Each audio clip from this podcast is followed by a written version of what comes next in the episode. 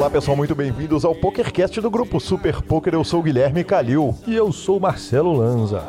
Marcelo Lanza, Raul Oliveira, parte 2, que entrevista, muita gente elogiando, agradecendo, saber um pouquinho da história do, do poker, do começo do poker no Brasil, é sempre legal. A gente avisa que logo, logo vem Christian Cruel para contar o resto da história desse início. E começamos avisando que você sabe como ouvir um podcast, Spotify, Deezer, YouTube, Podcast Players, nos indique, nos dê cinco estrelas. Fichasnet é o nosso patrocinador, então se for comprar ou vender fichas online. Melhor tirar o transacionar, né? Deu e... muito problema, né? Deu muito problema, exatamente. é, liga lá, cara, liga pro Lucão. O Lucão tem, tem, tem tudo é, resolve todos os problemas, compra na hora, confiança, credibilidade, o melhor preço. Perguntas, participações, sugestões, promoções e comentários em gerais. E-mail é pokercast.gruposuperpoker.com.br. Continuem usando a hashtag SuperPokerCast nas redes sociais. E falando em redes sociais, as nossas redes sociais são arroba arroba Lanzamaia e vovô voltou pro Twitter. Eu voltei pro Twitter, exatamente. Arroba Gui Calil também no Twitter, então a sua hashtag SuperPokerCast vai ser vista e você pode me marcar também. Confesso que o meu Twitter também é arroba Lanzamaia, só pra constar. Não, andaram marcando, inclusive, a gente esses dias. É, marcaram você lá. Eu falei que ia voltar pro Twitter, mas essa semana foi meio conturbada, mas voltarei essa semana ainda. Exatamente, o nosso grupão no Telegram tá sensacional. 031 975 18 9609. Hoje teve anúncio exclusivo em primeira mão, agora em segunda mão a gente traz para cá. Lanza, é... Bernardo Shark na live conosco. Dia 7 de maio, na terça-feira que vem, às 8 da noite, no canal do Super Poker no YouTube, teremos ninguém menos que ele, a maior repercussão da história do PokerCast, Marcos Bernardo Shark, vai fazer uma live. Aí Aí, o ouvinte está ouvindo o PokerCast fala o seguinte: para que, que vocês vão? Vocês falaram uma hora com o Shark, depois trouxeram ele para mais duas horas e meia de entrevista e vai ter Shark de novo? A resposta é sim. Sabe por quê? Porque eu perguntei tudo que eu queria perguntar para o Shark. Agora ele está vindo para responder a pergunta de vocês, ouvintes. Então é isso, dia 7 de maio, anota no seu calendário, anota na sua agenda, iPhone, Android, qualquer que seja seu telefone, bota aquele despertador, porque 7 de maio é dia de você perguntar o que você quiser para o Bernardo Shark. Aí sim, hein? Aí sim. Lanza, temos também Segunda parte da promoção. Hoje, no final do programa, a gente vai ler os campeões da, da, da, os ganhadores da promoção. A promoção é o seguinte: o entrevistado do programa é o Raul Oliveira, fenomenal Raul Oliveira. O line-up deu para os ouvintes do PokerCast, ou mais especificamente para os ouvintes do PokerCast que estão no grupo do Telegram, então tem que ser do grupo do Telegram para ganhar. A promoção é a seguinte: a turma do Lineup tem um grupo de discussão de mão no WhatsApp. Eu tô lá convidado no grupo, eu faço parte dele, é legal pra caramba esse grupo. São cinco promoções mensais para a pessoa ficar um mês no grupo, recebendo análise de mão dos três gigantes e convidados. É, Bruno Foster, Guilherme Chenot e Raul Oliveira. E uma assinatura trimestral. Daqui a pouquinho a gente já fala quem foram os seis que ganharam. E Marcelo Lanza, vamos para nossas notícias? Bora! Bora direto então para nossas sessões de notícias e começamos com Esfandiari ganha a luta de boxe com Kevin Hart. Essa é a primeira notícia que eu leio, é isso. É exatamente, cara. Ô, cara, deixa eu, aliás, deixa eu fazer uma introdução a respeito da, do, do, esse PokerCast. Bem-vindos, vocês estão ouvindo o PokerCast by Caras, by Revista Caras. Que fenômeno. O PokerCast hoje é só de fofoca, o mundo do poker tá bombando de, de, na parte social e não tem nada acontecendo na parte de torneios e cash games milionários no mundo, fora do Brasil, porque o Brasil está brilhando com o BS BSOP, evidentemente, lá na Bahia. Mas no que tange poker mundial, prepare-se porque esse Prepare-se para fofocas. É prepare-se para fofoca. Você que curte fase. fofoca, Lanza? Eu curto eventualmente uma fofoca ou outra. E golfinho? Nossa, desculpa, ouvinte. Vamos lá, primeira notícia, é, Começando muito mal o programa de hoje, vou repetir a notícia de hoje. O Esfandiário ganhou uma luta de boxe. tipo, aquele chassi de grilo ganhou uma luta de boxe. Do Kevin Hart, cara. Nossa. O Kevin Hart, que é jogador do PokerStars, ou foi jogador do PokerStars. A gente falou em, em julho de 2018, a gente falou que o Antônio Esfandiari tinha é, feito uma, uma aposta com o Kevin Hart de uma luta de boxe em que o Esfandiari estava ganhando 35 para 1 contra o Kevin Hart. O Kevin Hart ele é menor um pouco do que o Sfandiari, mas ele é uma tora. É, a gente tinha falado a respeito disso, cara, e, e, dito que apostar contra o Sfandiari é ruim. Pois bem, ninguém menos que ele, o fenomenal Bill Perkins, tweetou esse final de semana o seguinte: tudo que eu sei é que o Magic Antônio, arroba Magic Antônio, é, puxou um rock balboa e bateu o Kevin Hart for real em três rounds de boxe. Parabéns pela vitória.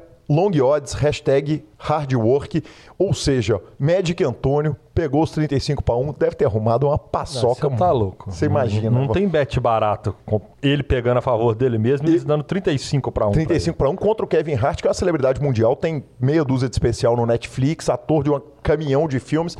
Então, parabéns aí, Antônio Sfandiari, que sensacional, hein, cara? Quem tava lá é, assistindo a luta, segundo a fonte da nossa notícia, era ninguém menos que Phil Lack e sua esposa, atriz e jogadora de pôquer Jennifer Tilly. Sensacional, senhor. Então vamos para a segunda notícia do dia, que a WSOP Europa libera o cronograma completo finalmente. Exatamente, Lanza. A gente não vai fazer leitura de cronograma nem da WSOP Europa, nem do Masterminds, que é da notícia que vem, mas vale a pena a gente falar um pouco a respeito desses torneios.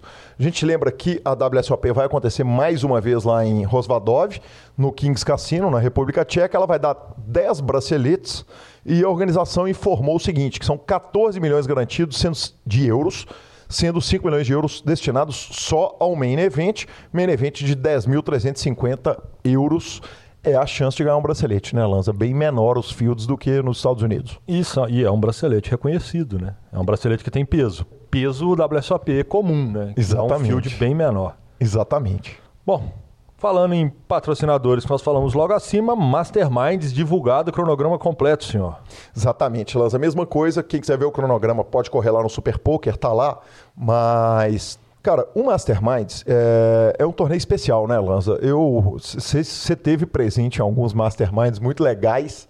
É, tem até um vídeo meu jogando Totó com o Rob Gol no Masterminds das antigas, cara. E, e, e, o que vale, eu acho que o que fica a respeito do Masterminds, que vem à cabeça de todo mundo, é o seguinte: o Masterminds é um torneio fantástico, mas ele é muito além de um torneio. Ele é uma experiência de poker. Então eu torneio palestras, shows, é, e esse especificamente que vai acontecer vai ser no H2 Clube de Campinas, que é um espetáculo à parte, do dia 3 a 10 de junho. É, então o Main Event tem 400 mil reais de premiação garantida, 550 mil o evento inteiro. É, e já tem algumas palestras confirmadas, entre eles Felipe Moraes, Renan Toniolo, Bruno Caetano e Leonardo Bueno. Termina numa bela data, senhor. 10 de junho é aniversário do senhor, né? Exatamente. Porra, aí sim. E, e tenho dito. Exatamente. Marcelo Lanza, BSOP Bahia quebrando tudo. BSOP Bahia, para a turma que ainda acha que é jogo de azar, prepare-se para a repetição que vai parecer que vai ser as mesmas mesas, porque é absurdo o que alguns jogadores andam fazendo no BSOP. Vamos começar com a Mauri Grutka. Ele cravou o PLO Dealer Choice e adivinha com quem ele fez HU? Com quem que ele fez HU? Marcelo Mesquil. Uma mentira, velho. Anota. É mesmo? Só anota. Ah. Marcelo Mesquil. Segundo torneio que nós estamos falando, nós temos o Leandro Ferreira, campeão do Win the Button. Leandro Ferreira também é um jogador regular. Na mesa final tinha o Marcelo, Marcelo Mesquil. Atrás dele, Paulo Gini. Do lado dele, Caio Rei, nunca teve no ferro. Continuem anotando. Próximo torneio encerrado, nós vamos ter o Temison Lima vencer o River do BSOP Salvador e se torna bicampeão do torneio. Ele que teve um thread zap com o Piragibe. Piragibe também figura lendária, grande Piragibe puxando o troféu no BSOP. Vale, vale, falar que é, Thread Zap é uma. Thread Zap, Thread são Zap, três, né? Eduardo é. Calil, exatamente, é. o autor do. do, do vale a pena é dar o crédito. É o foi facilitador, quem, né? Exatamente, foi quem inventou a, o termo Thread Zap. Cara, Rogerinho Siqueira crava o 8 game do BSOP, ele já era líder do ranking e crava mais uma etapa, quer dizer, ele dispara de vez agora. E na mesa final, Paulo Gini e Ricardo Nakamura. que homens, velho, que parada, hein?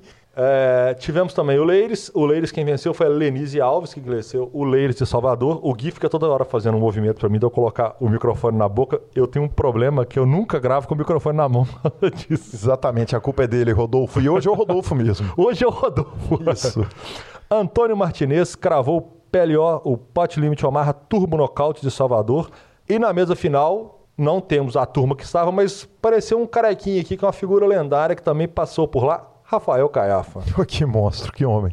O Startup de Salvador foi cravado pelo argentino Martim Pinheiro. O próximo torneio, voltando à turminha, Carlos Lima supera Paulo Gini e crava o Heads Up de Salvador. É os mesmos caras sempre. os mesmos caras? Ricardo Nakamura, campeão do Superflop. Na mesa final com Leandro Ferreira, que cravou o evento. Do lado dele, Paulo Gini. E por último, e não mais importante, o One Day High Roller foi cravado por Luiz Cláudio Cunha, que chegou a ter dois blinds na reta final e cravou o evento numa mesa final com Rogério Siqueira, Caio Rei, Índio, João Simão e Matheus Pimenta. Só isso, senhor. É isso aí. É... Ou seja, né, Lazia? BSOP sem surpresa, cara. Sem surpresa, a turma a briga pelo ranking... ranking é briga de, de foice no escuro, né? Pô, nós estamos falando de sete torneios. É, Nakamura com três FTs e um pódio. Paulo Gini com dois troféus e quatro FTs. Marcelo Mesquil com duas ou três FTs. O Rogerinho um cravando o weight game de novo, que é absurdo. A regularidade desses caras são absurdas. É muito fora da curva. E pedimos licença é, ao ouvinte do podcast para incluir mais uma notícia nesse PokerCast. O PokerCast já foi gravado na tarde de hoje, mas imediatamente, quando do, do término da gravação, saiu a notícia de que o Rio conseguiu uma grande vitória jurídica é, no que diz respeito à permissão do Estado fazer o Circuito Carioca de Texas Hold'em, o campeonato estadual local.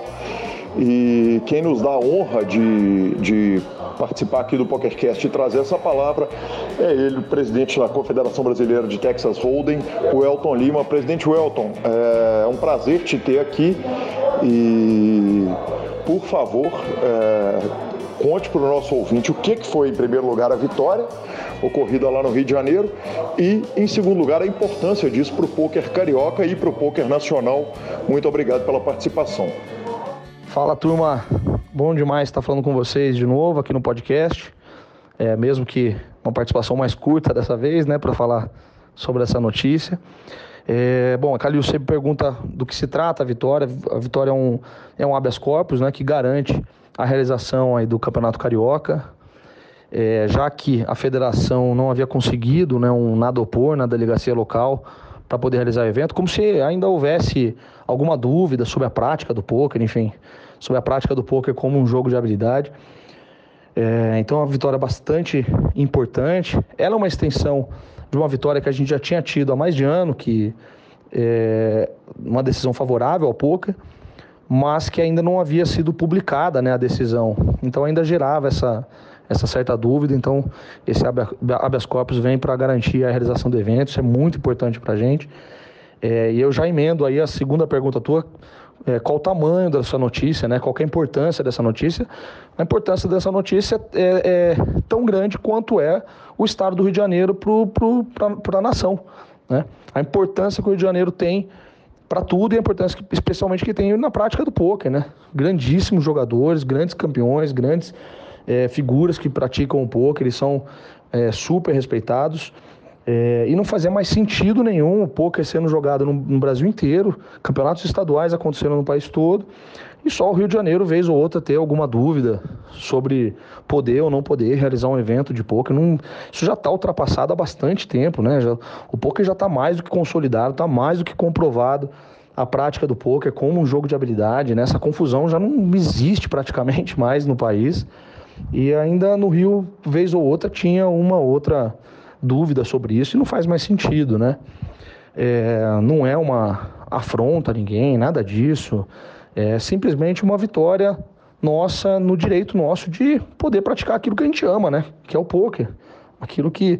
E o, jogador carioca é um dos jogadores mais presentes né, nos campeonatos brasileiros que acontece pelo país, enfim. É um dos caras mais apaixonados pelo poker, é o, é o jogador do Rio de Janeiro. Então não tinha sentido nenhum mais isso. E eu não podia deixar de é, encerrar aqui sem, sem citar aí, sem dar parabéns é, para os principais responsáveis. É óbvio que todo mundo é responsável, né? Todo profissional, todo cara conhecido que ajudou, que, que deu uma força, que deu um apoio, né? Todos os jogadores do Rio de Janeiro que sempre lutaram, ajudaram e apoiaram da maneira que deu para apoiar. É, mas aí não dá para deixar de falar especialmente aí do Marcos André, é, do Xande Ribeiro, do Xande Queridão, enfim, os caras que pegaram e lutaram. E eu, eu é, obviamente, eu devo estar cometendo algum erro aqui de estar deixando, esquecendo de falar de alguém. É, o federal que, mesmo depois que saiu da Confederação Brasileira, nunca saiu da Confederação Brasileira, né? mas desde que ele saiu da presidência da Confederação, ele nunca abandonou essa parte mais legal, jurídica, política, enfim, acompanhou passo a passo junto com o Dé, com o Xande. Então, dá parabéns a esses caras que foram é, é, grandíssimos representantes nossos nessa, nessa luta. É, e dá parabéns principalmente para o Rio de Janeiro, que agora pode praticar um pouco mais tranquilo esse esporte que a gente tanto ama, né? É isso aí. A gente fica com a palavra do Fichasnet e depois a nossa entrevista.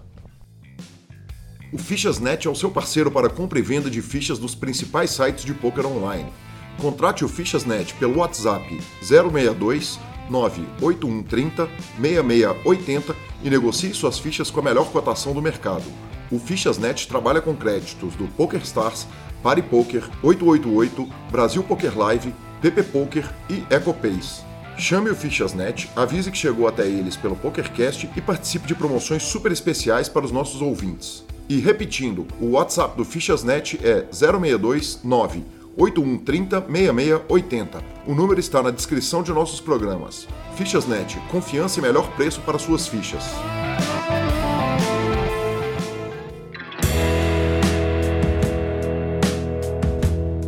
Raul, é, cara, te, teve uma diferença muito grande da personalidade dos caras que, que iniciaram o poker. Quer dizer, a gente pega você, pega o Christian, pega o Akari, o próprio Federal, cara, Brasa, quer dizer, er, eram caras bons de cara, bom de entrevista, bom de microfone.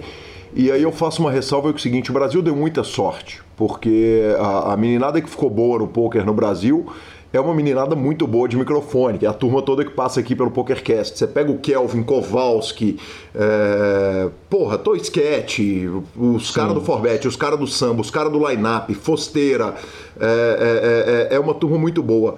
Mas no mundo isso não é verdade. Quer dizer, você pega a, elite do, do poker gringo, são os caras que, que, que, que falta personalidade. Falta o Mike Matthews ou falta Sim. o Doyle Bronson. Você sente isso? Quer dizer, é, é, é essa mudança bizarra no perfil do jogador, cara?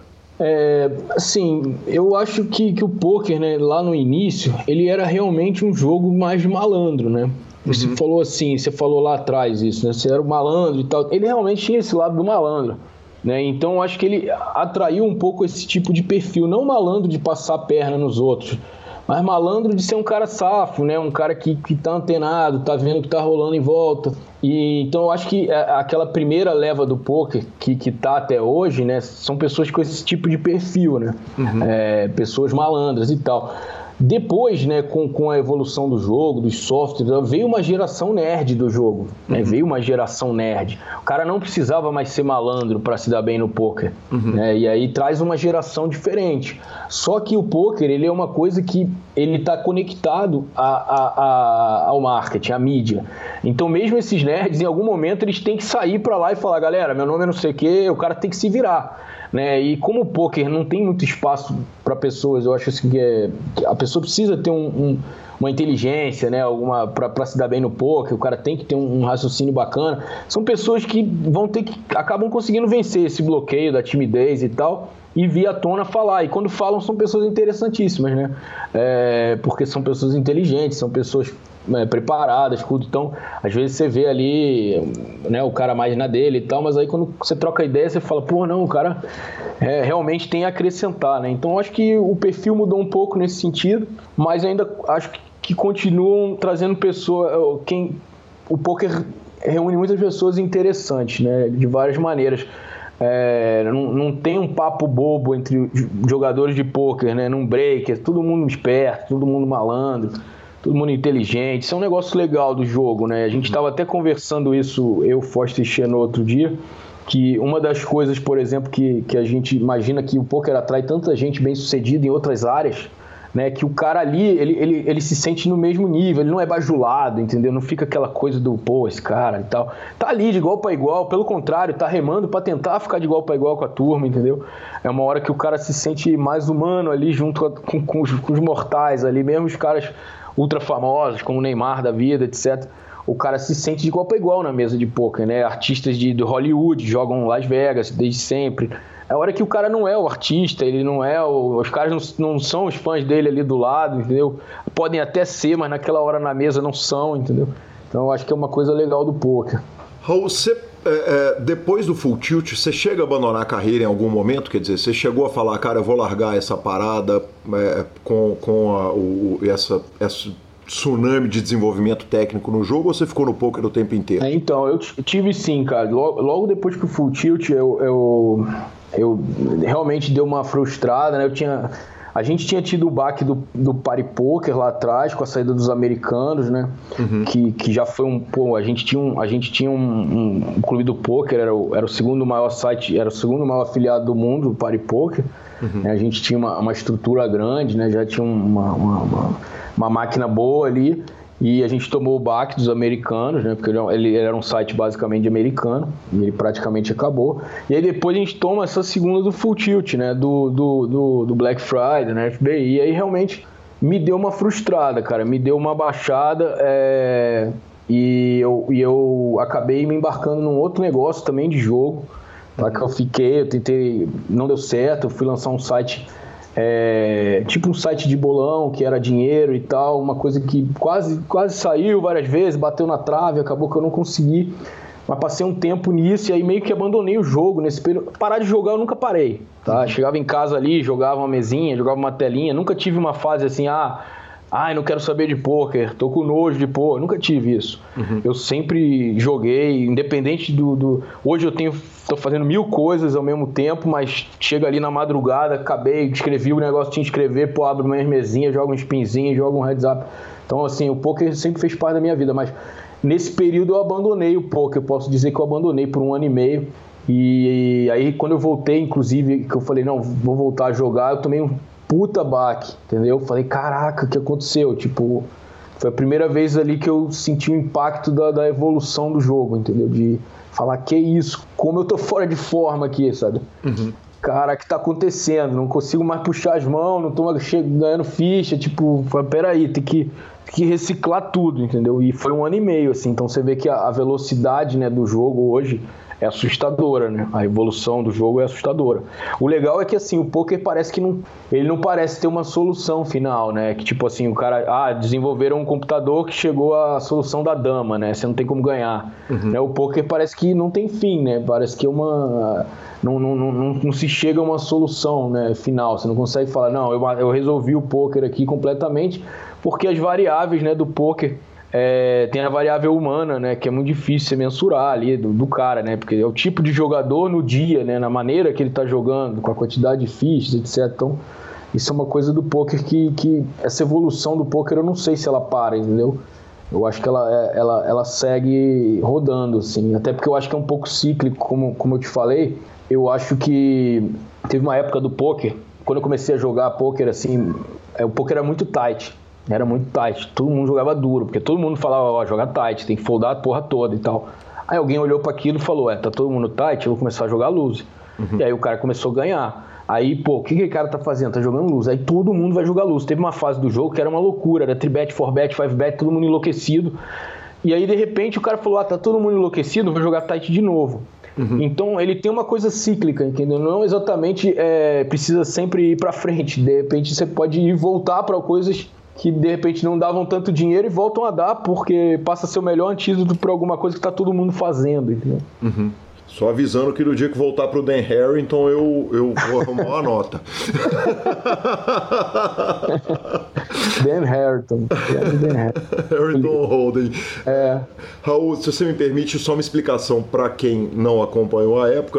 Do Full Tilt a gente falou, mas do Party Poker a gente não falou quando passa a UIDEA, que é a, a, a lei que, de portos, que era uma lei de portos, que eles passaram ali no final da lei uma, uma proibição de transação, o Paripoker e o, full, e o Full Tilt optaram por continuar no mercado americano e o Paripoker sai do mercado americano e é disso que você está falando, e é isso é um dos motivos que permitem o Full Tilt e o Party Poker darem o tipo PS, que deram, né? O, o, é o, PS, perdão. É, o Poker Star, na verdade, ele, ele, ele dispara, o Full Tilt não é dessa época, o Full Tilt vem depois. O Poker Star, ele, ele, ele vira um gigante quando ele banca, né? Ele não tira os americanos, uhum. é, ele, ele rapidamente ele puxa todo o field do, do paripoker para ele, né? Uhum, e aí ele e aí ele aí ele navega sozinho, né? Ele vira um monstro. Aí vem o full tilt depois. O full tilt aparece essa lei aí dos Estados Unidos, se eu não me engano, é 2007, por aí, né? Uhum. E o full tilt ele vem depois, ele vem uns dois anos depois. E, e, mas aí vem aceitando o americano, né? Vem já na onda do PS, né? Vem aceitando os americanos. Mas o PS navegou sozinho. Né? Durante pelo menos uns dois anos ele navegou sozinho. E aí ele, ele tem um crescimento absurdo, né? Absurdo. O Paripoker tinha as ações abertas na Bolsa de Londres e não podia bancar os americanos, porque ele tinha que seguir várias diretrizes lá da Bolsa, né? Para você poder operar. Então ele não teve como bancar né, os americanos. E o PS não, era privado ali. os caras falaram, tipo, foda-se, vamos nessa. É, e depois lá na frente a gente vê no que dá, entendeu? Acabou dando certo a estratégia dos caras, viraram um monstro. Quando explodiu a bomba na Black Friday, os caras tinham a grana para pagar lá, o que tiveram que pagar, pagaram as multas, pagaram tudo e conseguiram escapar do negócio, né? Perfeito. É, uma pergunta do Israel, nosso ouvinte, é, e eu estou fazendo, eu fiz algumas perguntas de ouvintes aqui ao longo da entrevista, mas essa eu estou especificando dele. Ele perguntou, é, ele falou, cara, pergunta para o Raul é, é, a respeito de profissionais recreativos, porque você começou a falar de HUD e não continuou, e ele, ele falou que você foi professor dele, ele começou jogando com você e com o Christian, e, uhum. e ele falou, cara, pergunta para ele se ele acha o ambiente online hoje pouco convidativo para o jogador recreativo. E eu queria que você falasse também um pouquinho a respeito de HUDs. Sei que você falou no Stories do Instagram, mas o Stories no Instagram dura 24 é, horas e o podcast é eterno. Boa, show, show de bola. Ainda bem, porque é eterno. É, então, eu acho que a Maia, né, inclusive, que é a empresa hoje que comanda o PS, né? Ela, ela quando entrou, ela entrou com essa visão que o Israel comentou. Tá, hoje o poker online não é mais convidativo por recreativo. É claro que isso eles chegaram baseado em números. Devem ter visto que os números de depósito estavam diminuindo, né? Eu uhum. imagino que se tivesse entrando cada vez mais dinheiro, os caras não iam ficar pensando muito isso.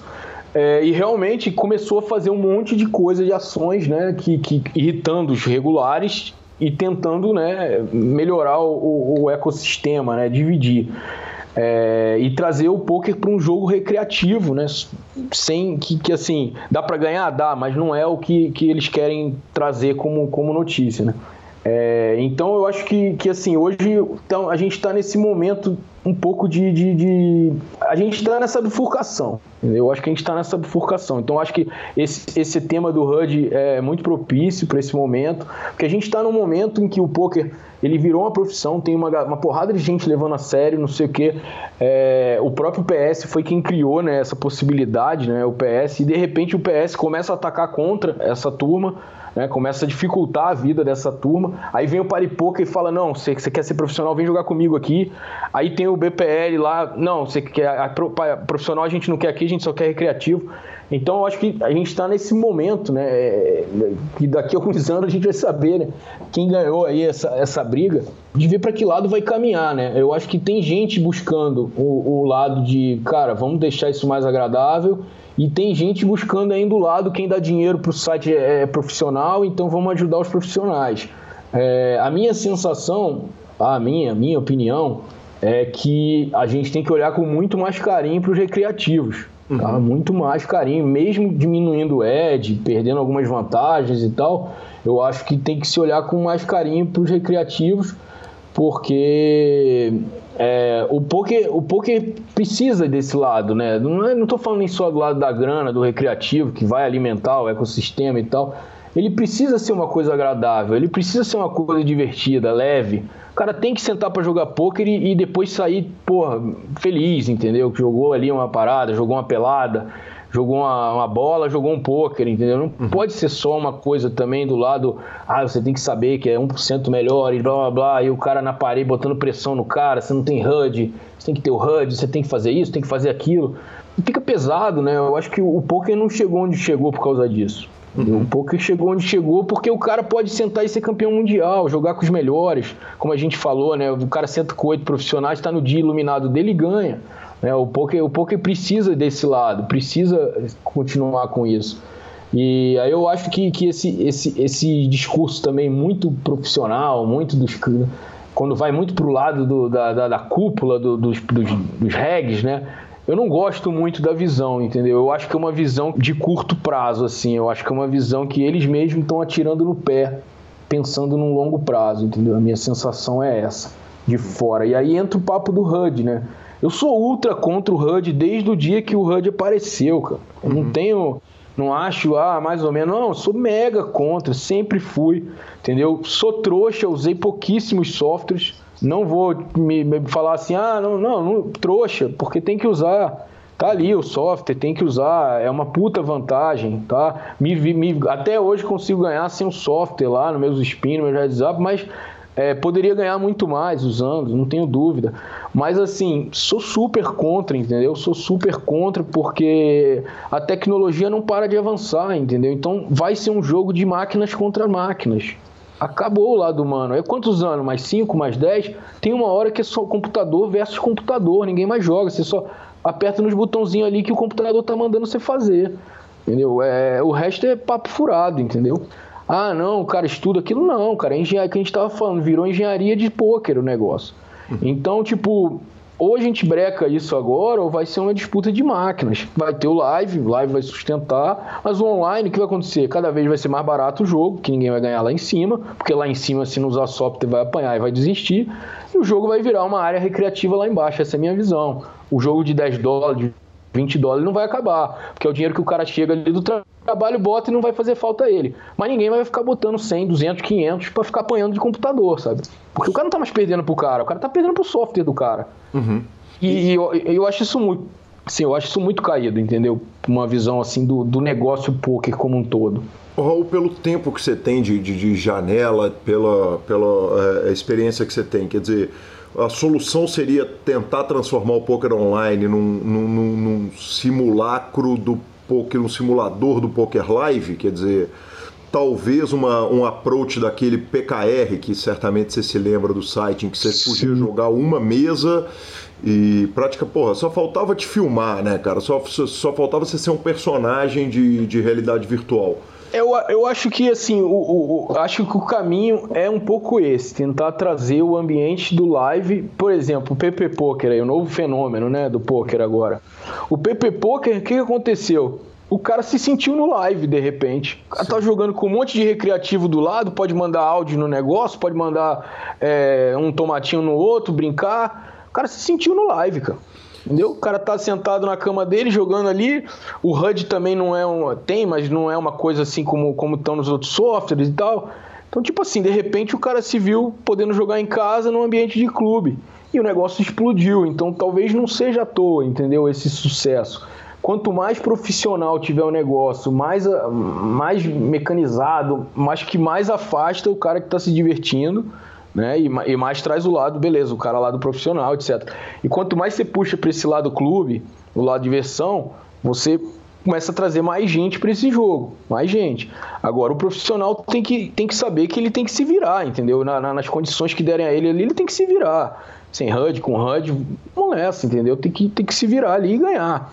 É, é, a profissão do cara ali, então o cara tem que dar um jeito, não pode ficar refém do. No, ah, não tem software, não, não, existe não ter software. Como assim, entendeu? Uhum. Vamos nessa, né? Agora, o PP Poker, evidentemente, traz com ele uma porrada de problema, né? Quer dizer, é, é, você tem.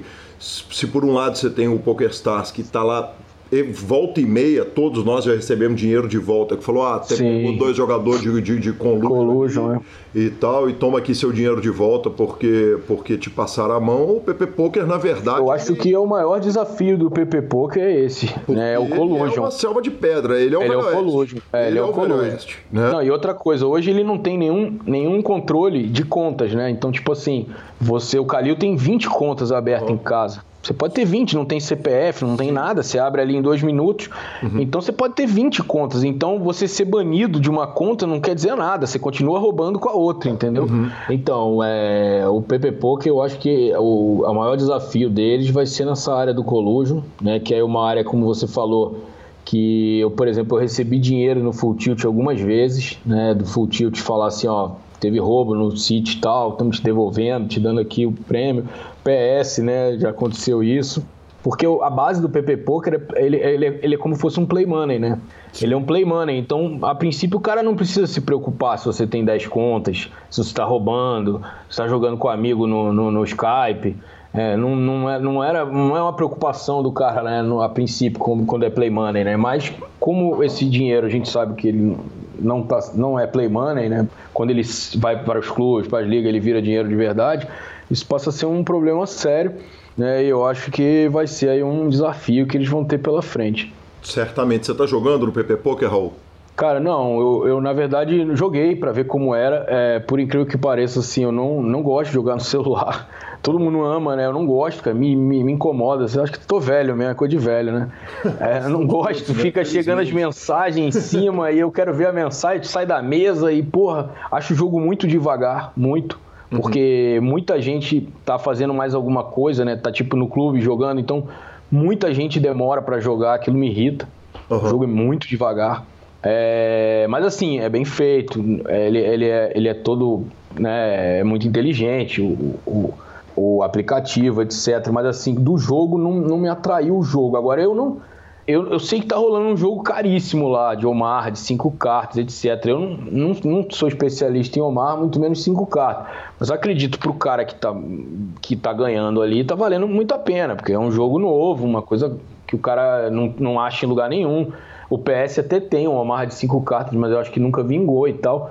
De repente, uma parada virou uma febre. Então, pro cara que tá matando no jogo ali, beleza, né?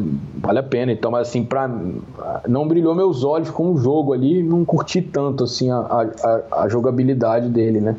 Mas aí acho que é pessoal, né? Porque com certeza o Brasil inteiro gostou, né?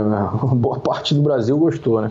É, fica aí a recomendação para o ouvinte que quiser jogar, jogue em clubes de, de pessoas que você conheça, de preferência clube de clube, que você pode bater na porta, ou de gente que você conheça de fato fisicamente, né? É, deve estar tá atraindo bastante, bastante pilantra também, né? O PP Poker, né? Porque, como você falou, o cara abre um clube, deposita aqui comigo, aí o cara não paga e some e tal, é perigoso. Né? É bom você realmente procurar pessoas de confiança, pessoas que você conheça e tal, porque infelizmente, né, sempre, sempre tem os, os que acham, se acham mais malandro que todo mundo.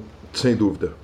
Raul, mudando radicalmente de assunto, a gente já vai caminhando para a reta final da entrevista. É, o Felipe Souza perguntou a respeito do vídeo, você, o Foster e o Chenot, que são dois ex-entrevistados do PokerCast, que recentemente saiu aquele vídeo falando a respeito da, da, questão dos 5 mil dólares que é possível se ganhar e tal. Mil reais, é. Mil reais. Mil reais.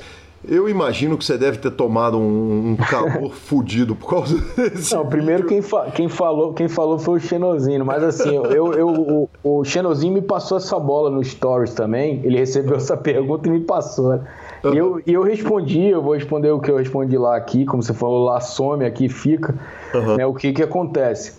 Uma coisa que saiu no, no, vídeo, que, que. Porque assim é uma coisa espontânea, a gente tá batendo papo, né? Então você também não fica preocupado em, porra, Raul, você tem que falar a parada perfeita, exata. O, o Xenô fala na hora assim, pô, até no micro stake. E micro stake realmente é um jogo muito barato, muito barato. Se você fizer a conta do micro stake ali, você fala, pô, ganhar 5 mil reais por mês é uma foda.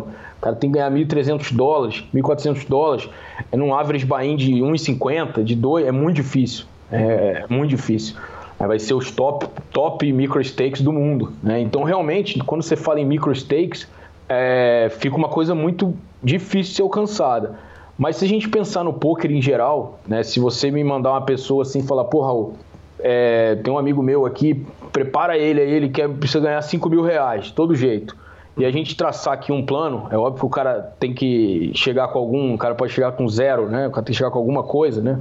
A gente traçar um plano, né? Eu, eu, eu vejo o poker ainda como um caminho mais fácil que o mercado de trabalho, para você ganhar 5 mil reais, tá? Qual é o problema? O que, que eu falei em relação, é, em comparação aos dois?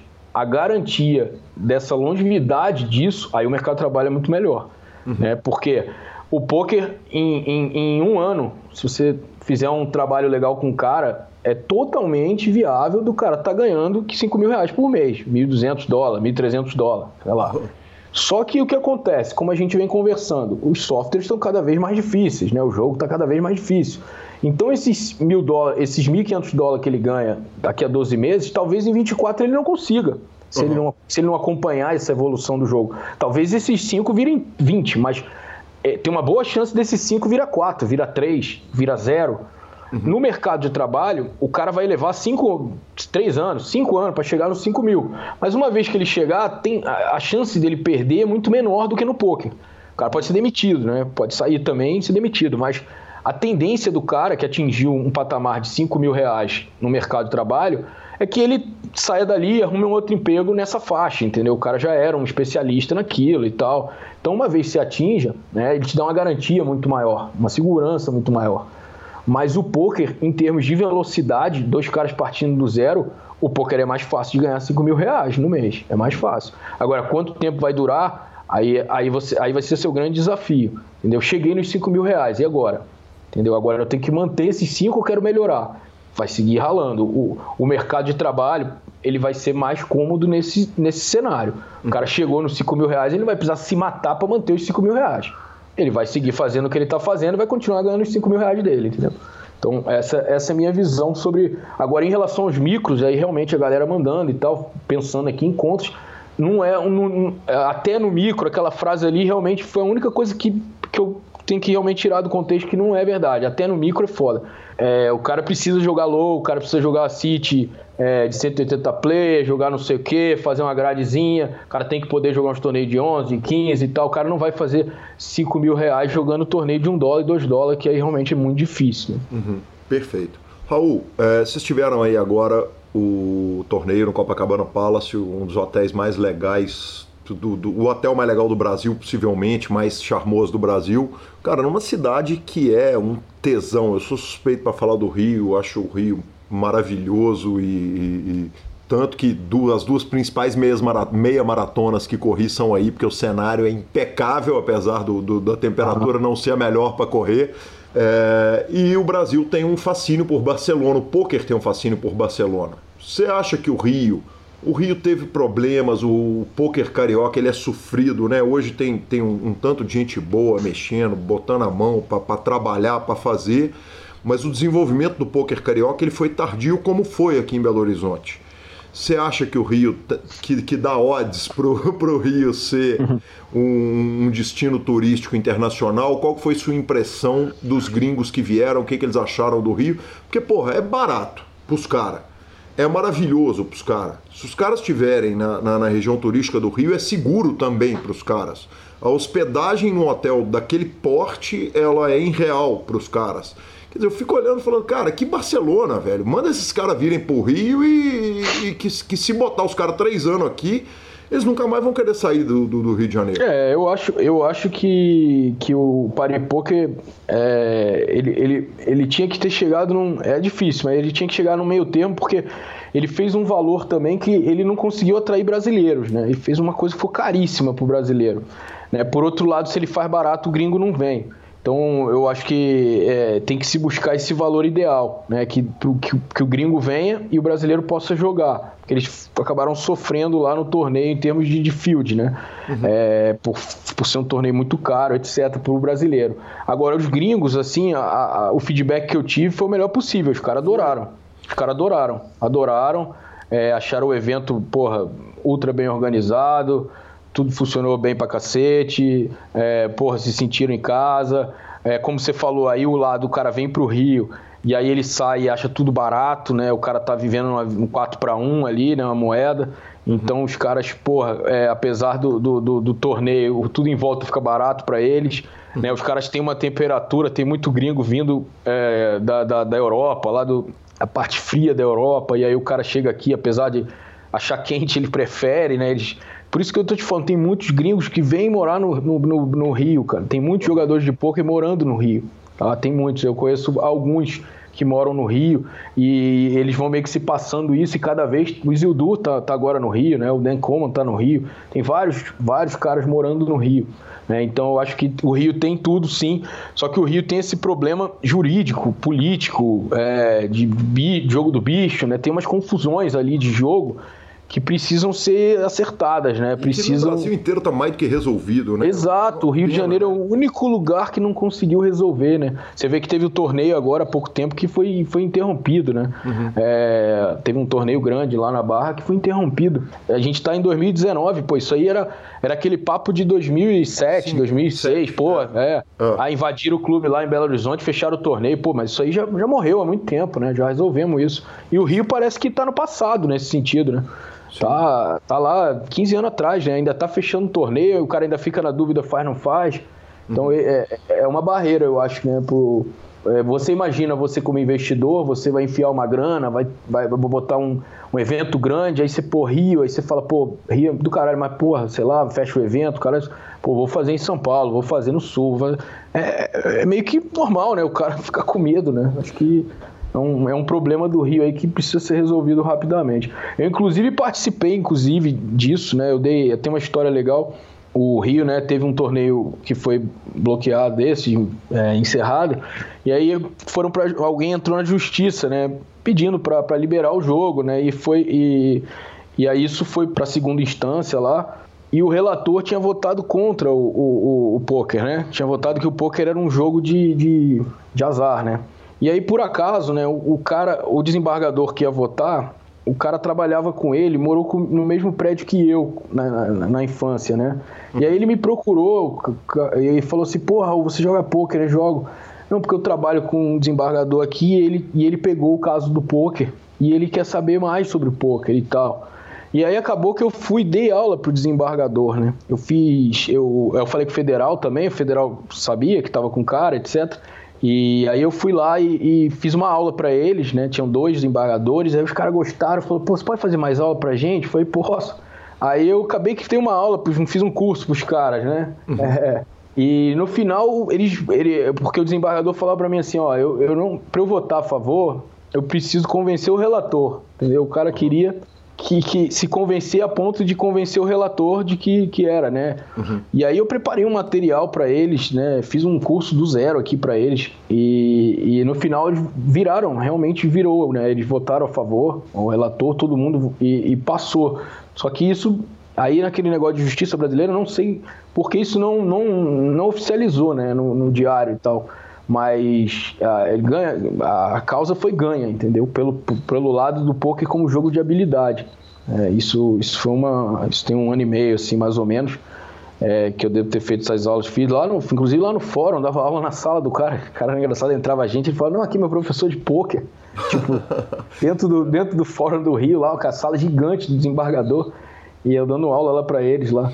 Obrigado, é. Raul. Não sabia dessa história. Que história fantástica. Obrigado em nome da comunidade toda é. do poker, cara. Que legal.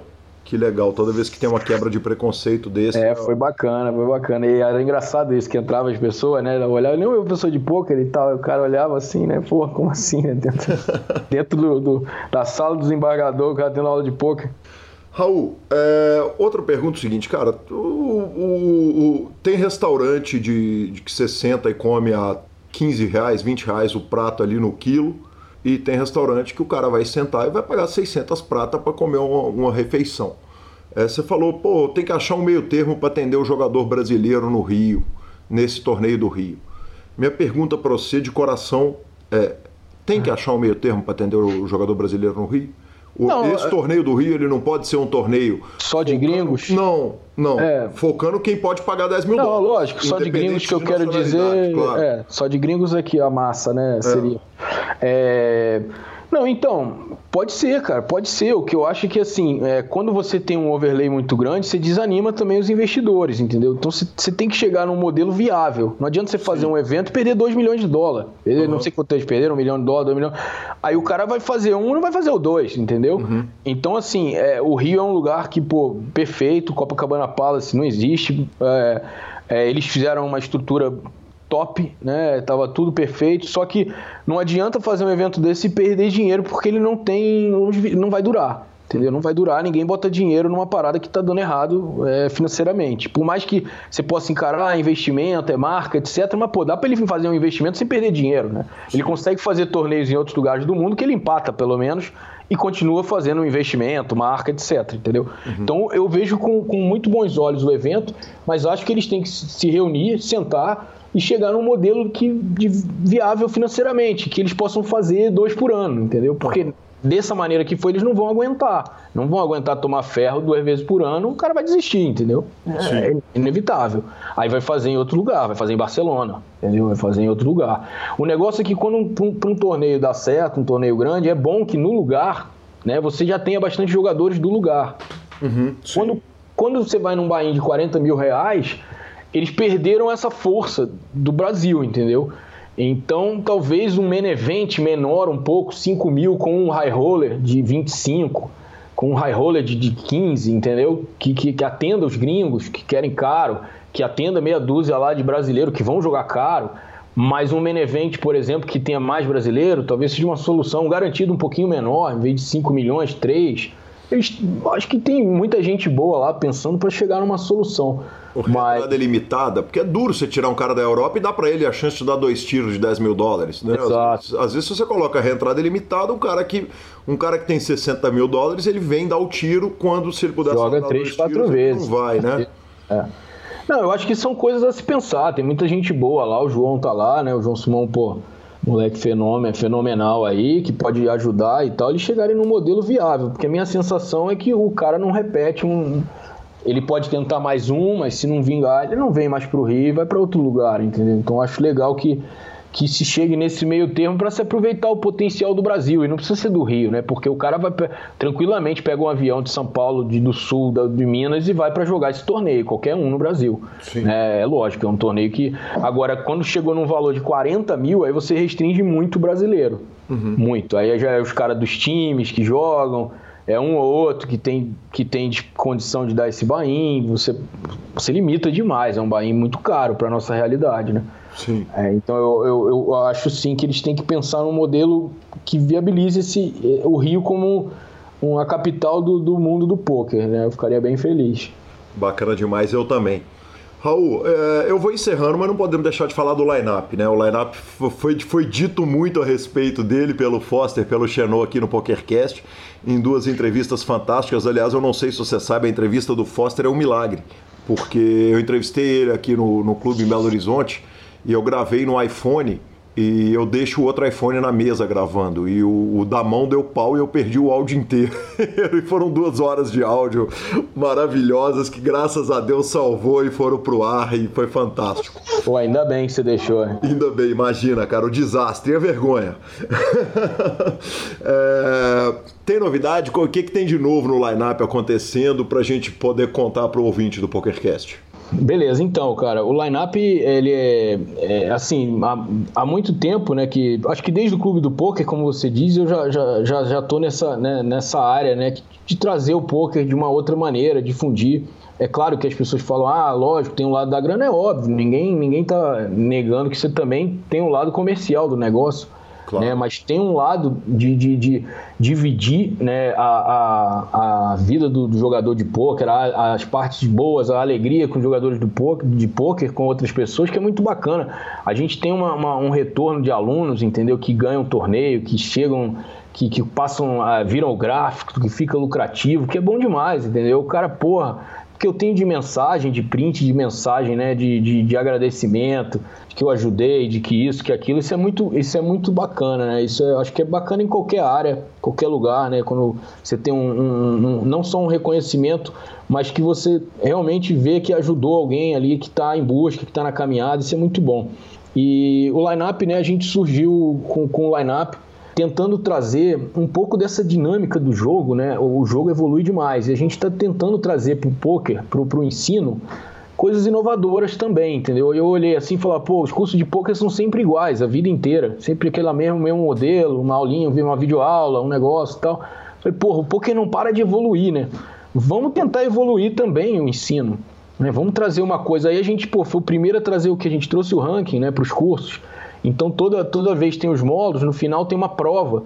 Só que essa prova vale grana, né? Ela é uma prova que é um ranking que os primeiros lugares são premiados, como fosse um torneio, entendeu? Então o que, que a gente conseguiu com isso? Muito mais gente acompanhar essas aulas para chegar e poder fazer a prova, porque a gente sabe que tem uma taxa de abandono muito grande em cursos online e tal, o cara compra e não faz, etc. Então a gente conseguiu trazer um mecanismo né, para manter a turma ativa.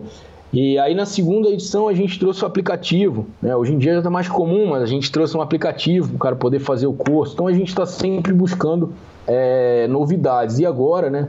É, já agora saindo da entrevista, já acabou de, de acontecer aqui, a gente está trazendo um curso de blefe. Né? Um curso de blefes é, só voltado para blefes, entendeu? Um assunto que assim eu, eu, eu, eu acho que eu nunca achei, eu nunca encontrei uma coisa só de blefes. Uhum. É, o, o, o blefe ele entra ali num contexto para te falar, ah, eu blefei a parada porque eu vi essa situação assim, assado. Mas eu nunca, nunca vi material que focasse em blefe. Né? E aí a gente teve essa ideia, falou, vamos fazer um curso de blefe, né? só focado em blefe? Vamos. E aí a gente tá com esse projeto agora, né? Tá, acabou de rolar aí a, a, a turma, né? De um, de, um, de um curso só de blefe. Então a gente está sempre buscando essa inovação ah, e a gente tem um outro, esqueci de um outro produto, vou aproveitar para fazer meu merchan aqui, que é o Lineup WhatsApp, né? A gente criou um grupo né, exclusivo dentro do WhatsApp, onde todo dia a gente analisa duas mãos do grupo. Então, tipo assim, a galera gosta muito porque é um jeito leve, né? Vamos dizer assim, de você estudar poker. É, o cara chega em casa à noite tem lá duas análises de mão para o cara ouvir. Né? Então a galera gosta bastante. E a gente está sempre buscando isso, trazer coisas inovadoras aí na, na área de ensino. O WhatsApp é exclusivo para alunos? Ele não, ele é aberto para qualquer um, entendeu? Ele, ele tem um custo mensal, é, o cara tem lá um plano lá que ele faz, trimestral ou mensal, e é aberto para qualquer um.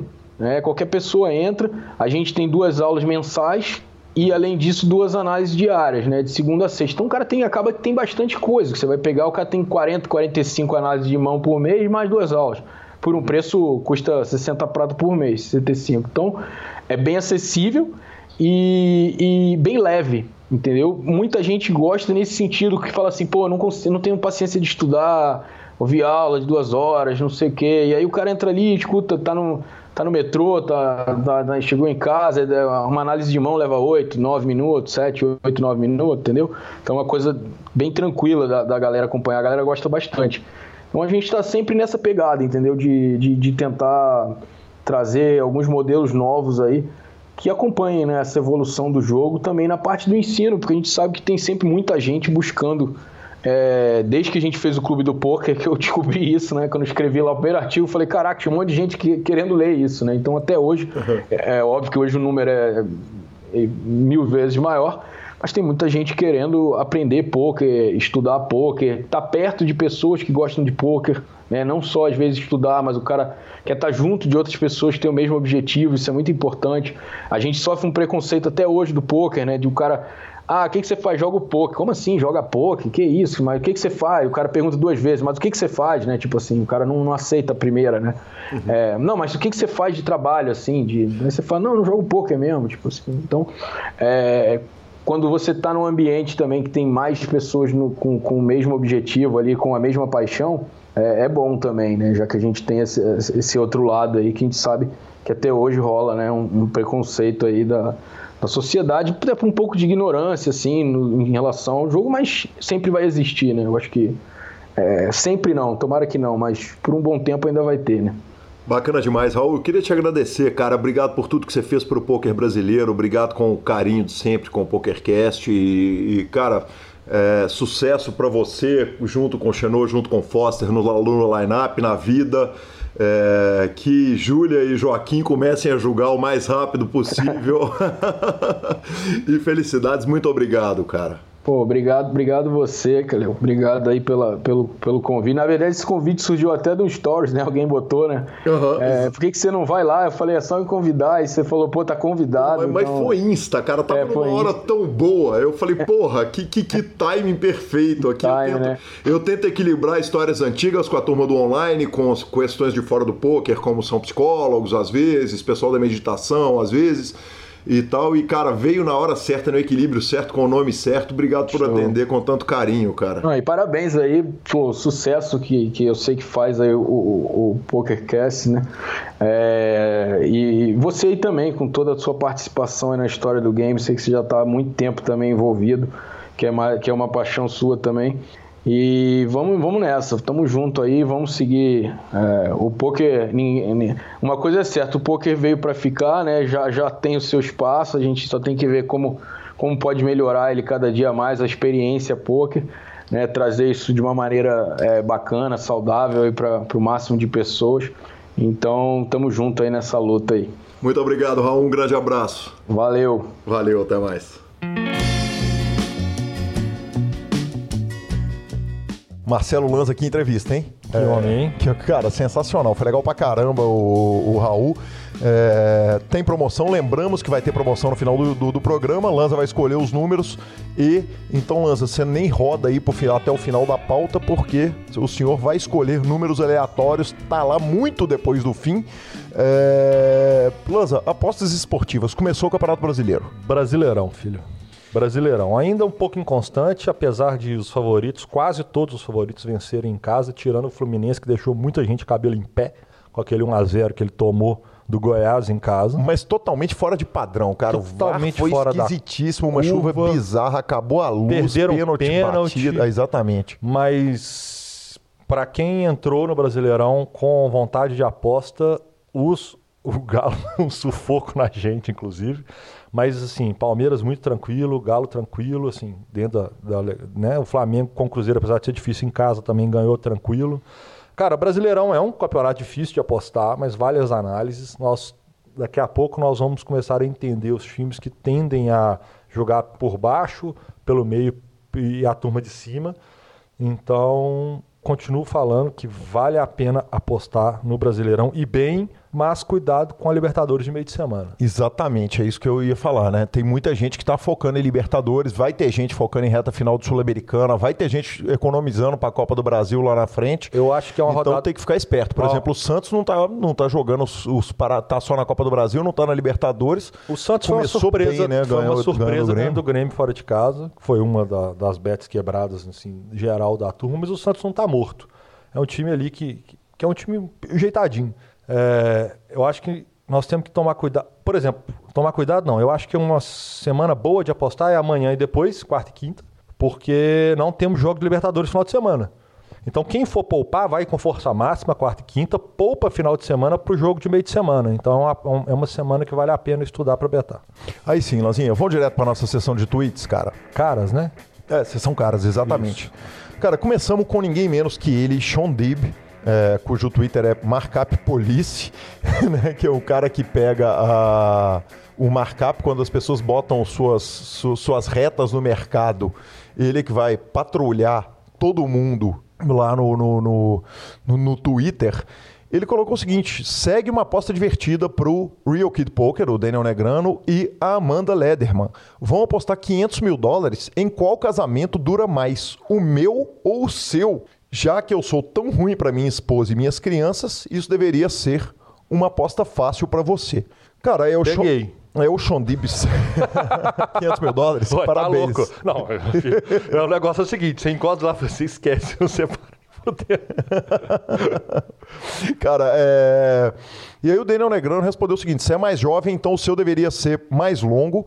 E aí a galera começou a, a discutir, cara. O negócio rolou uma treta cabulosa é, o Daniel Negrano virou e falou assim: Qual, quais são os parâmetros com relação à morte? Eu tenho 15 anos, eu sou 15 anos mais velho que você, mas eu imagino que você está poucos meses antes de. Faltam poucos meses para você ter um ataque cardíaco, sem kkk, sem LOL. Seco, assim? Sem carinha sorridente. É... E aí, cara, os caras começaram numa treta fantástica.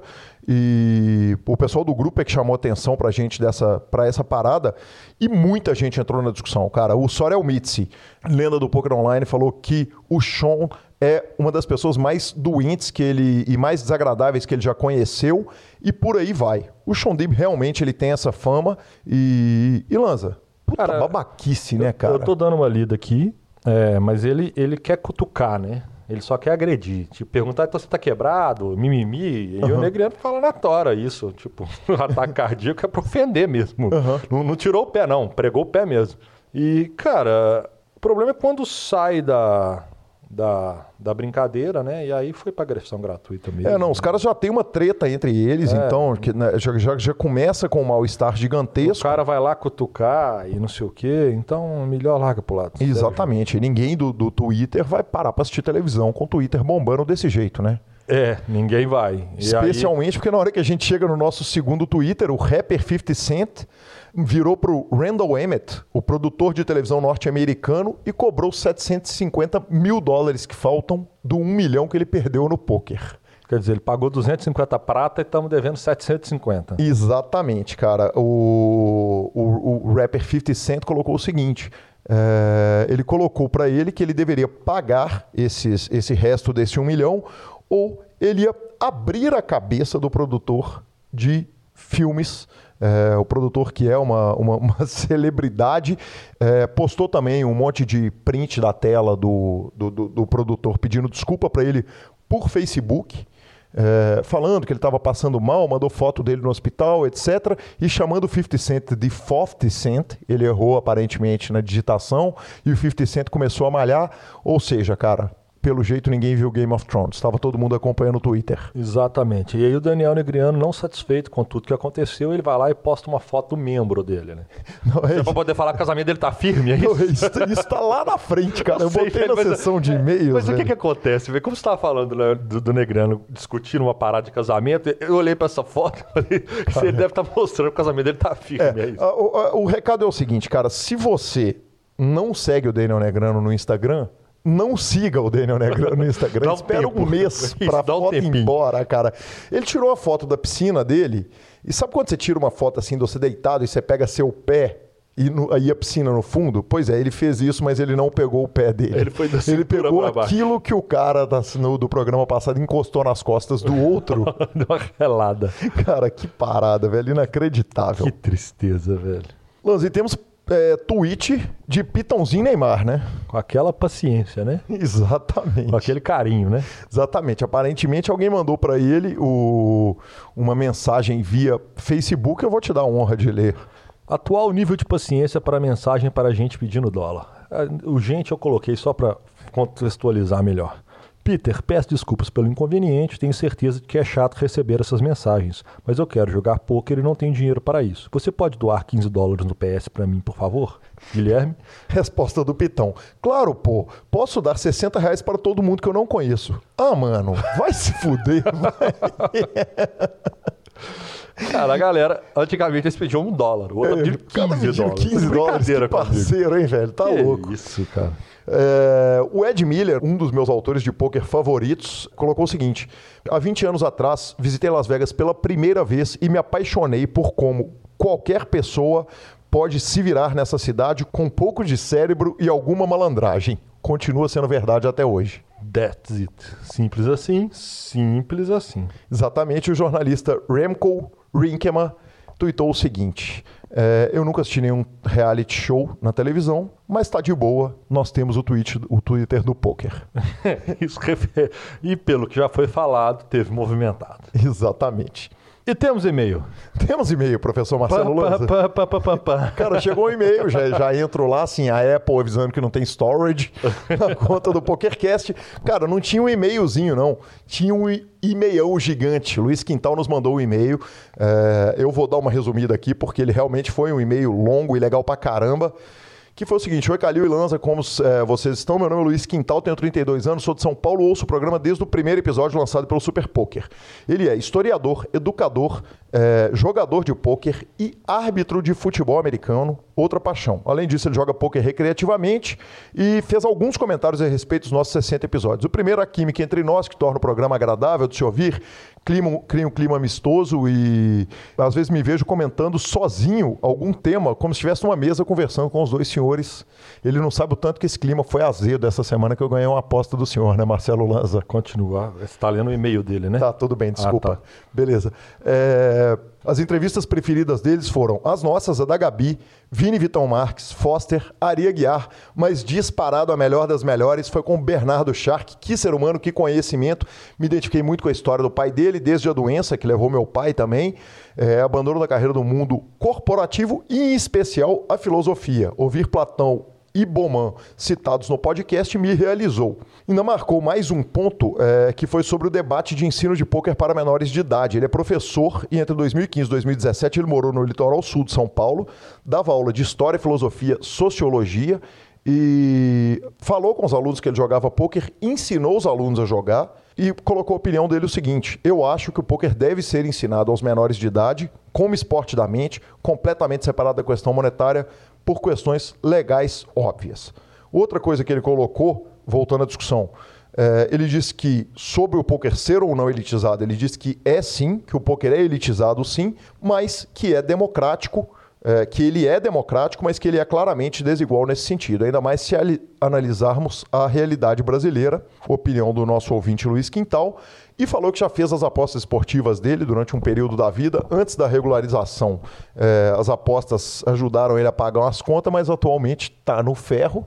Agora deve estar tá ouvindo o professor Marcelo Lanza Maia da Dica Semanal, vai voltar a forrar.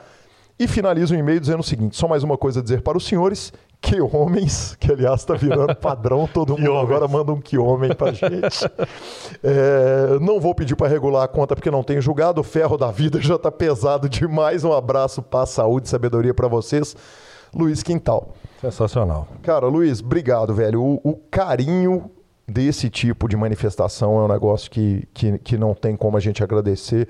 É legal pra caramba. Na hora que seu e-mail chegou, eu mandei ele já no grupo Super Poker, lá no grupo da produção inteira do programa, porque, porque acho que esse carinho que a gente recebe, porque a gente é o microfone que leva, né? A gente é a boca que leva a palavra até vocês, mas a turma toda que faz parte do, do programa, é, edição, é, o Vitão, com quem eu discuto tanto, e, e Josi, Roberta, Flávio Del Valle, Vini Oliver, é, o Alan, enfim, a turma toda do PokerCast que, que, que, que, tem o grilo, a turma que, que nos ajuda tanto aqui no PokerCast. Esse carinho vem pra gente e vai para todos eles. Agradecemos também ao Canta Vitor, que nos instagramou, estava ouvindo o podcast do jeito errado, a gente avisou que errado é não ouvir. E Lanza Maia, fechamos? Fechamos, senhor. Então tá joia. A gente vai finalizando o programa superpoker.com.br, tudo sobre poker no Brasil e no mundo. Onde tem poker, o Super Poker está, superpoker.com.br barra clubes, a guia de clubes do Brasil. Na aba de vídeos e no YouTube, transmissões ao vivo dos maiores torneios do mundo, revistaflop.com.br, a sua revista de poker e mibilisca.com, cobertura mão a mão de torneios pelo Brasil e pelo mundo. Lanza, começando a dica cultural, vou começar pelas minhas, porque as suas estão mais legais que a minha, com certeza. Essa semana você tem muito, muito mais a discutir do que a gente começou a semana passada. Eu começo agradecendo o Rit Gomes e a Malu, é, que tiveram presentes lá no show do Caipirinhas, lá no, no Vintage 13. A minha banda foi legal pra caramba, o show divertidíssimo. Tocamos com Ramones Mania, tá até sujeito a gente tocar lá de novo dia 10. Estamos tentando negociar isso. E vou dar três dicas de YouTube, Lanza. O meu canal do Luiz Thunderbird, o Music Thunder Vision, que é no YouTube. O Thunderbird é aquele mesmo que era VJ da MTV, é, vocalista do Devotos de Nossa Senhora Aparecida, uma banda clássica de rockabilly brasileira. O canal dele é animal. Se for começar a assistir, começa pelas duas entrevistas do João Gordo, que estão fodas. Aí tem um outro canal que é são as bandas tocando em preto e branco na casa de um produtor. Eu indico primeiramente o show do Teenage Fan Club. O nome do canal é House of Strombo.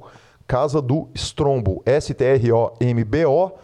E vai um documentário para quem é fissurado com vinil. Alô, alô, Sérgio Prado. I Need That Record é o nome do, do documentário, falando sobre a cultura de, de vinil e, e, e de lojas de vinil e da identificação das pessoas com isso. Então ficam essas três dicas, as três do YouTube. Agrupei tudo. Vamos que vamos. Senhor, o senhor me perguntou aqui sobre a bilheteria de Avengers. Exatamente, cara. Você tinha falado que a bilheteria de Avengers tinha risco de ser a maior bilheteria de todos os tempos. Então vamos lá. No, ela, lembrando que Avengers estreou quarta-feira de madrugada, nós tivemos quarta, quinta. Você assistiu na quarta à tarde, assisti né? na quarta à tarde.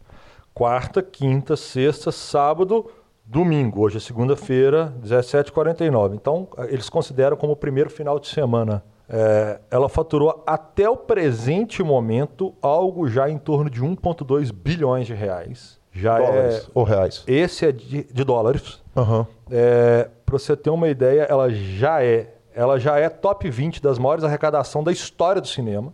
Uhum. Ela já deve estar ali em 13 terceiro, mais ou menos, no primeiro final de semana. O recorde máximo é de Avatar com 2,7 bilhões e não vai aguentar, não. Não vai aguentar. No primeiro final de semana de estreia, nós já abrimos com 1.2. Só para constar, o filme custou 400 milhões de dólares. Ele já tem um lucro de 800 milhões de dólares no primeiro final de semana. Então, cara, Nossa. Gentilmente eu peço, não me mandem spoilers, eu ainda não assisti o filme. Eu vou ao cinema assistir, apesar de eu ter sido liberado, professor Marcelo. Cara, eu, eu vou te falar que a minha. Eu vou. Antes de eu falar da, da outra parte, eu vou falar que a minha dica é, cultural dessa semana é Avengers. Tipo, eu fui. Uhum. Se você não foi e ouviu, vá. É, tá tão legal porque em todos os grupos o negócio, o filme é tão assustadoramente maior do que todos esperavam e ele é, ele é grande demais. Ele de fato muito grande, toda a expectativa que eu tinha. Grande no sentido de grandiosidade, não grandiosidade. de extensão. Não, ele podia ter 12 horas. Eu estaria lá vendo até agora. Se tivesse uma semana de filme, eu estaria vendo. Ele fosse assim, uma minissérie de 12 Mas ia ter episódios. que levar uma pipoquinha, né? Eu, eu, por mais que você não goste, eu levaria a pipoquinha. O filme é maravilhoso, o filme é sensacional, o filme é foda, foda. E vá ver.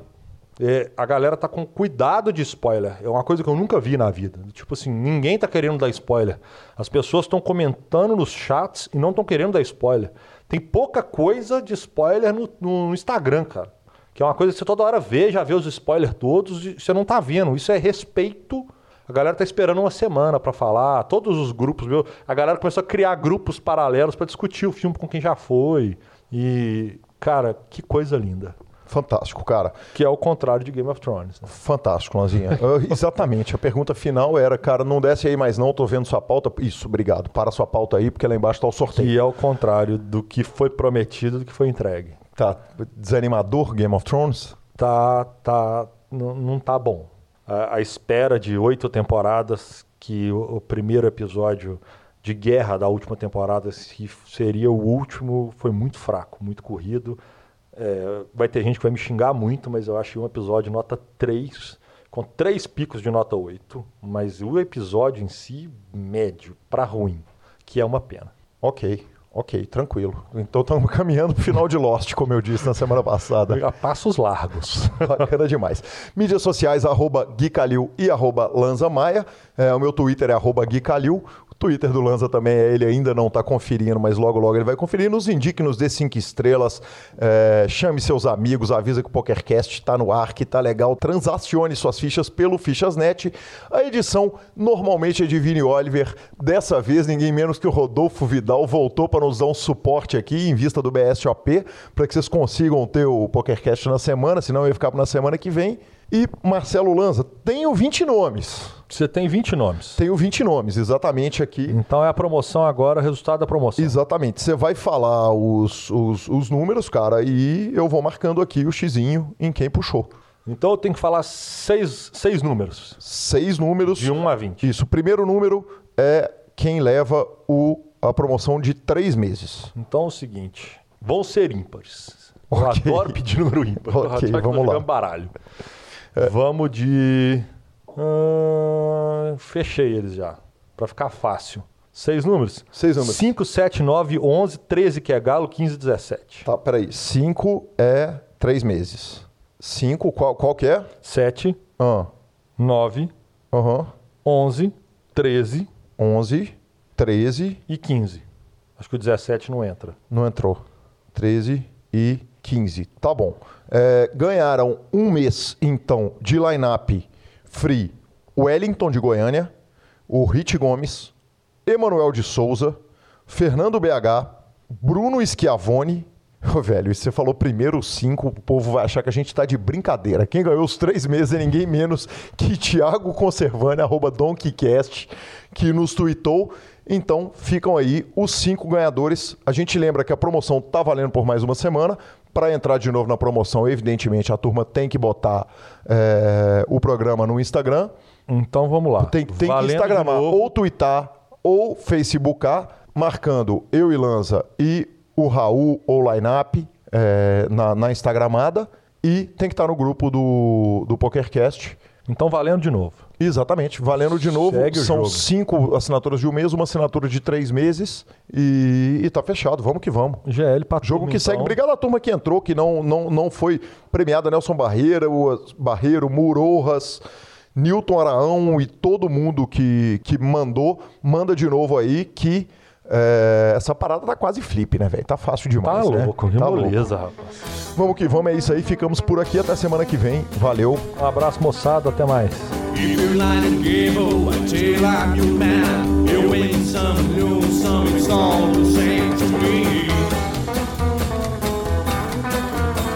If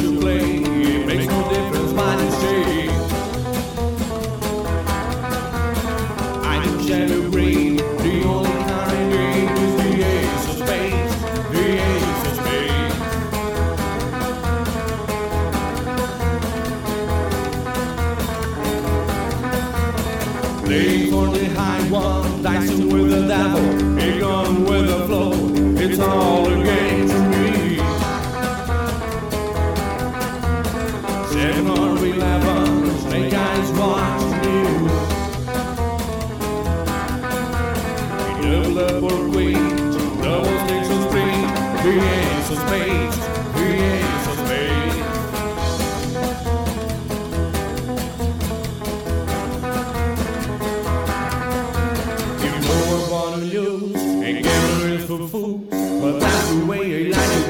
I don't want to live